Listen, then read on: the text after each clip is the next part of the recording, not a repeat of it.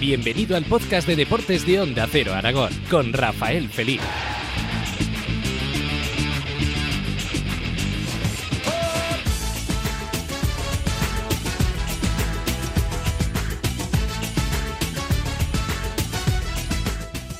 Estamos hoy hasta las oficinas del Real Zaragoza para eh, entrevistar al director general del club, a Raúl. A ver, que nos diga el apellido porque si no la liamos aquí. No es fácil, ¿eh? No es fácil. Atentos.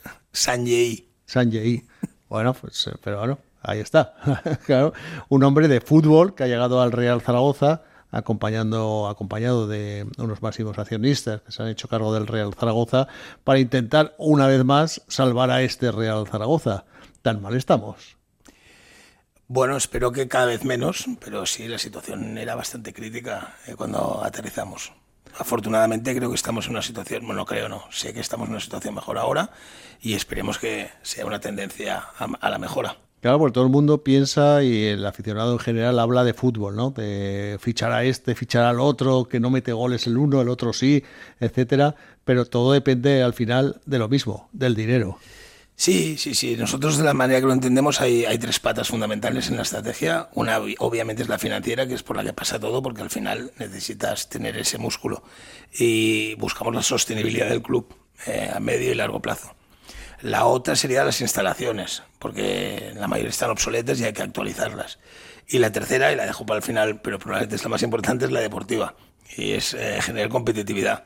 Eh, yo creo que las tres están interconectadas desde el principio. Y para llevar a ese gran sueño, que no es otro que intentar llegar algún año a la primera división. Efectivamente, eh, llegar de donde nunca nos tenemos que haber ido probablemente, pero sí, volver, volver a la primera división para ello este año se ha hecho un equipo que no sé si supiera o no, porque el fútbol ya sabe que a veces el que menos te piensas es el que sube, el que menos presupuesto tiene, incluso de la media baja de la tabla ha habido muchos casos que han subido a primera división y los grandes se han quedado ahí un año tras otro. Entonces el fútbol no es una ciencia exacta. Y menos probablemente en la segunda división, cuya competitividad es espectacular. No, no puedes dar un partido por, por ganado y desde luego no darte nunca por perdido, porque los puedes ganar todos y perder todos. Entrando ya en, materia de fichajes que se han hecho, que unos que han venido, como hemos dicho, otros que se han ido, eh, ¿este le gusta este Real Zaragoza? Sí, sí, sí, estoy, tengo mucha confianza en este equipo. Eh, hicimos un análisis antes de empezar la ventana, eh, básicamente nuestros puntos fuertes y nuestros puntos débiles y ver cómo reforzar los débiles para poder tener un equipo competitivo. Y así lo hicimos. sabíamos que la retaguardia quizá era la parte más fuerte del club. Eh, solo hemos hecho un fichaje ahí y fue más reactivo por la salida de otro jugador. Eh, lo intentamos hacer de la mejor manera posible y esperemos haber acertado. Todo apunta que así ha sido. Eh, en el medio campo, además de lesiones, de recuperar lesionados, sí que trajimos también un fichaje más para darle más sentido al modelo que quería el entrenador. Eh, y es un jugador que, él conocía bien y que se adecuaba muy bien al, modelo. Eh, y nos centramos específicamente adelante, porque sabíamos que si había habido un problema el año anterior había sido la falta de gol. Y pues en ese sentido trajimos los, todo, el, todo el músculo que pudimos eh, para solucionar ese problema. Y todo, vamos, en parte también gracias a las cesiones ¿no? de jugadores del, del Atlético Madrid. Todo el mundo se pregunta, ¿hay algo con el Atlético Madrid? No, hay muy buena relación. El Atlético Madrid es uno de los grandes clubes formadores de, España que accede a muchos jugadores en su, en su fase de, de, formación, digamos la última antes de pegar el gran salto.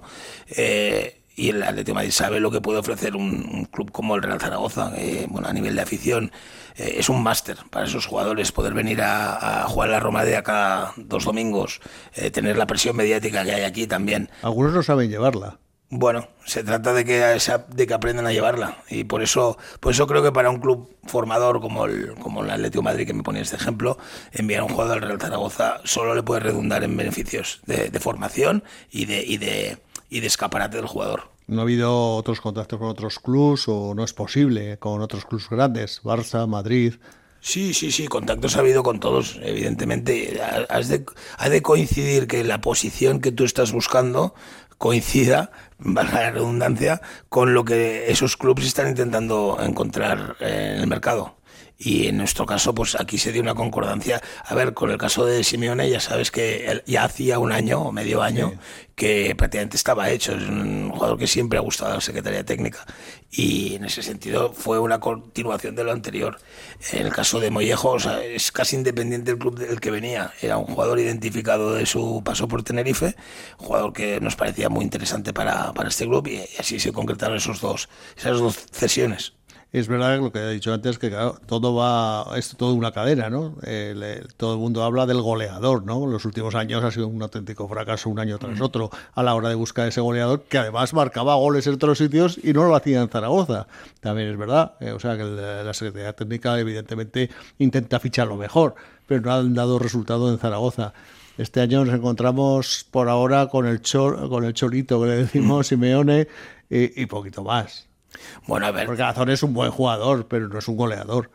Hombre, yo creo que hemos ganado mucho en Mordiente. Eh, efectivamente, Juliano es un, ha demostrado ya y le queda mucho más por demostrar. Tampoco hay que ir paso a paso con él. Está en plena fase de formación, no, no nos olvidemos.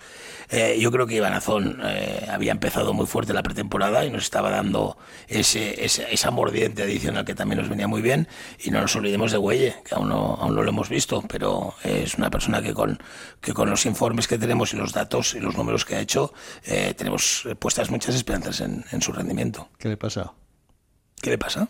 No sé, que no, no va convocado, no juega, no juega minutos, mejor dicho. Bueno, a ver, todos los jugadores tienen una fase de aclimatación necesaria. Yo creo que todos, incluso el que es bueno. Yo creo que todos depende.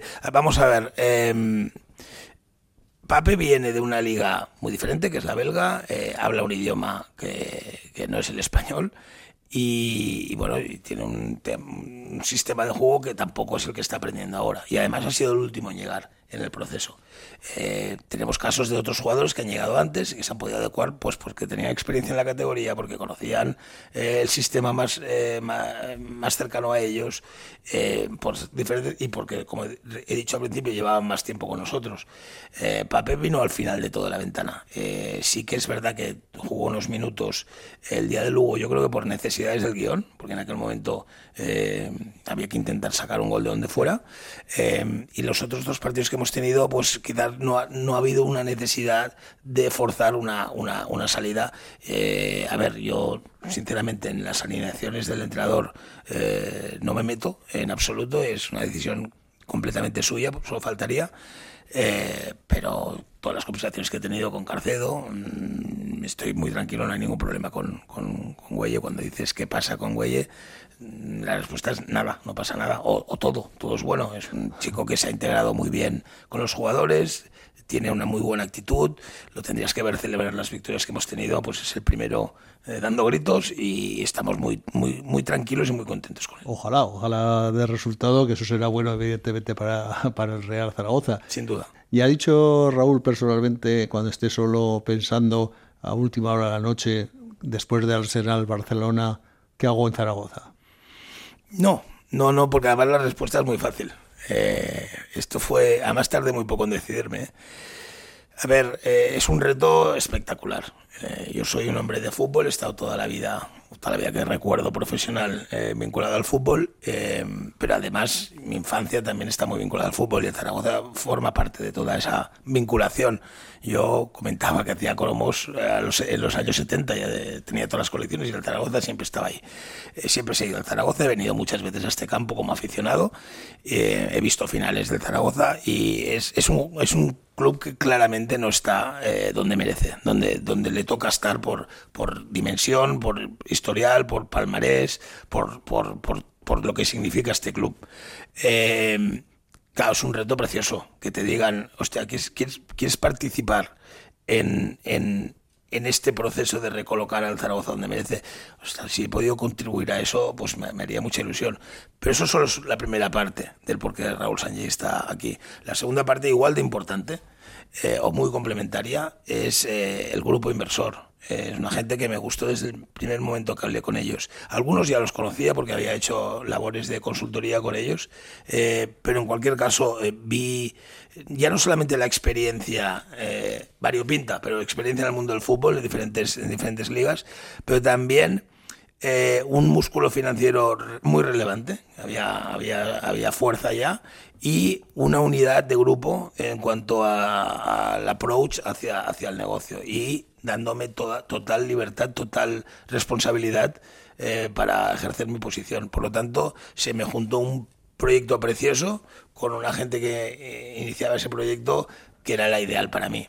La tercera parte ya fue después, ya no fue una parte de la respuesta, pero también te, digo para acabar la foto, es cuando empecé a trabajar aquí y me encontré un grupo humano eh, espectacular, ya no solamente a nivel profesional, sino como personas, gente que lo había pasado muy mal porque este club mm, lleva años pasándolo muy mal entre el concurso, los ERTES, eh, no subir a, a, primera varias veces que ha estado ahí tocándolo, hasta una pandemia ha tenido que evitar el ascenso del Zaragoza y, trabajar con la gente de aquí, con, el sentimiento de arraigo que tienen este club y desde luego con un, con un compromiso adquirido con este club, quieren ser parte de ese proyecto. Lo hace todo claro. Entonces, eh, blanco y en botella. Eh, vi clarísimo que este era mi sitio, estoy encantado de haberlo hecho. Pues eso le decía de por qué Zaragoza en el aspecto ese, ¿no? Porque se habla mucho. Ah, la cogió un, un inversor en Málaga, el tal todo bueno, pues tiene sus podría tener sus posibles negocios, sus inversiones, etcétera. En Zaragoza, ¿qué hay?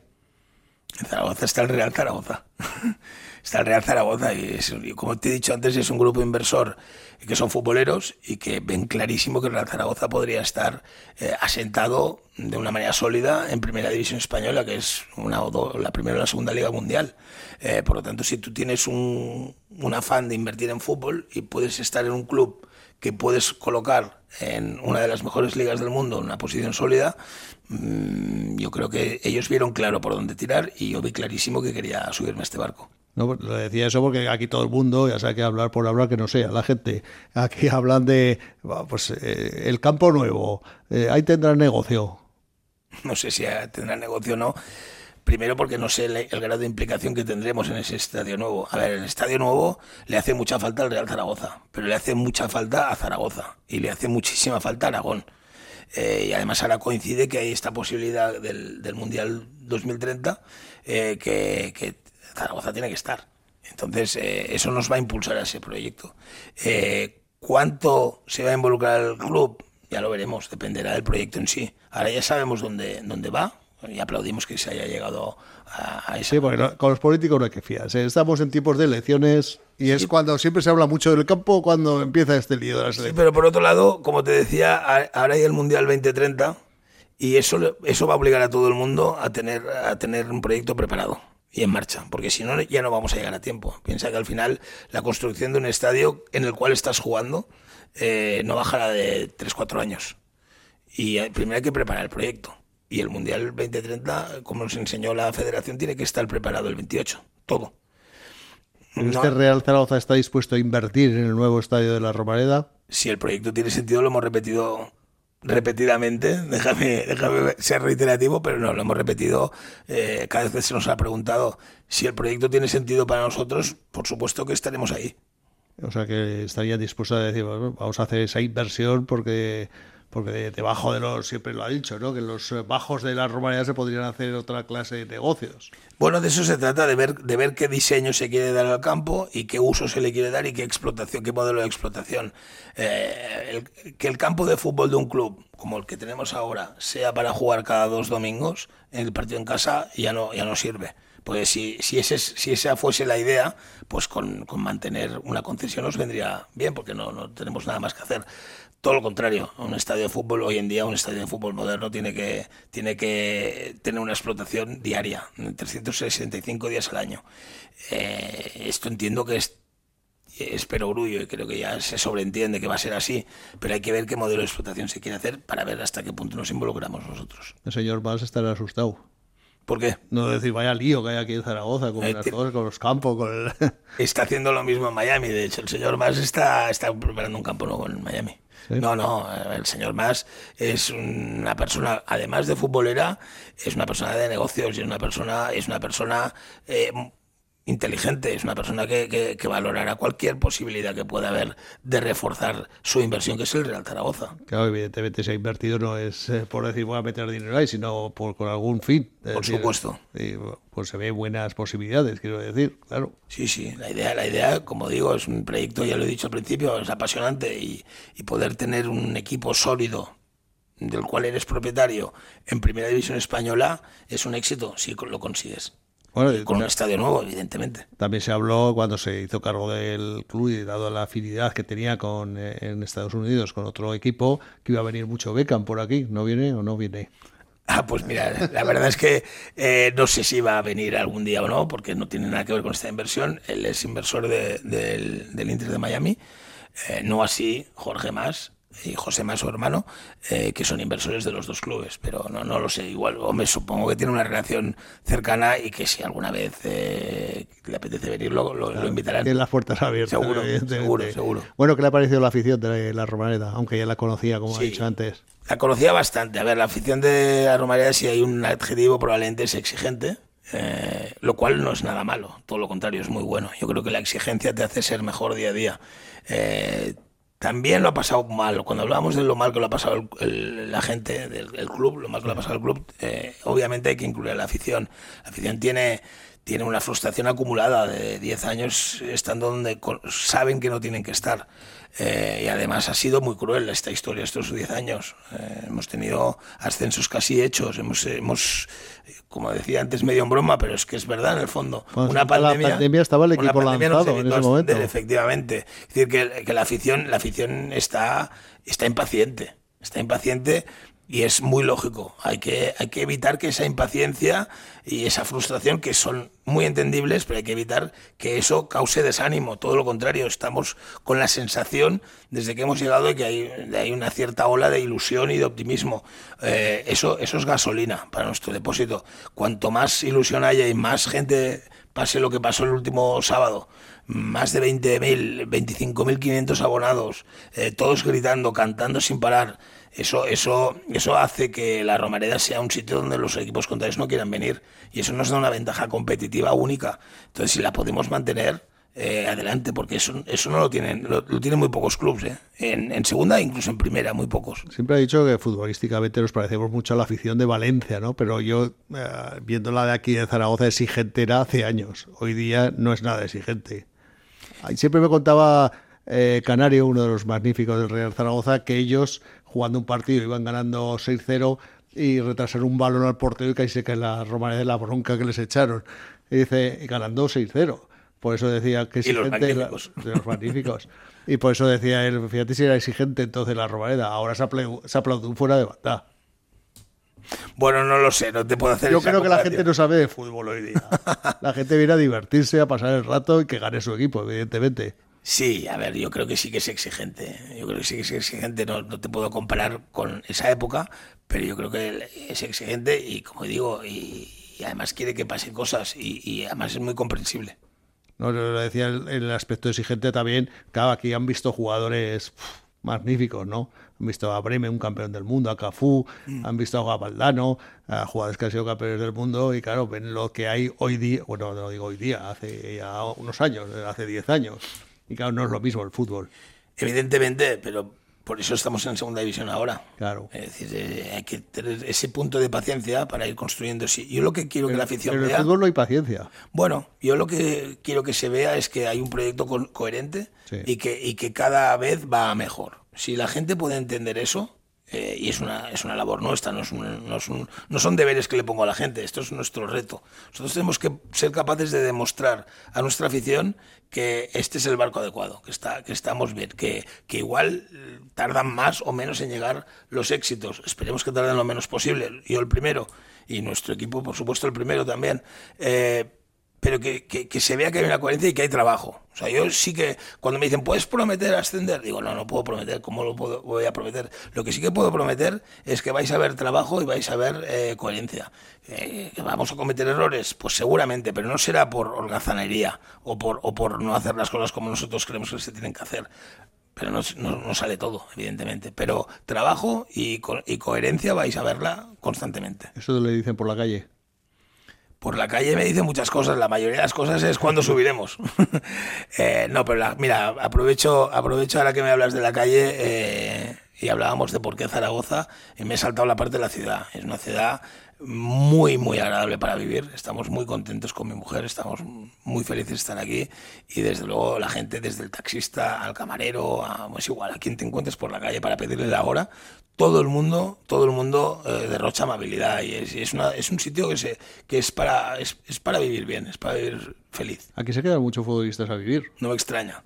¿No? que es verdad que otras ciudades sí que es verdad que están sus años profesionales, mm. pero luego van a su tierra, a su casa, pero aquí se han quedado muchísimos jugadores a vivir. No me extraña, me extraña. Eh, como te digo, estamos, estamos encantados. Nos falta vivir el invierno, que me han hablado, me han hablado del invierno. El viento, el viento sobre Esto todo. no lo he vivido todavía, pero no, no, estamos, estamos muy contentos. Nos han cambiado tanto los tiempos, que hablábamos de tiempos de antes, de ahora, que fíjate, antes íbamos a todos los entrenamientos, ahora no dejan entrar los entrenamientos, no en Zaragoza, sino en general, en ningún sitio te iba a decir que esto no es un tema del club, es un tema de, que ha evolucionado y, hay que intentar evitar de la mayor, mayor Pero si no hay nada que ocultar en el mundo del fútbol. Bueno, eso lo dices tú, no, no, hay mucho que ocultar, hay mucho que ocultar. Sí, sí, sí. Sí, sí, sí. No puedes dar ventajas al rival porque hoy en día es muy competitivo, yo creo que más que nunca.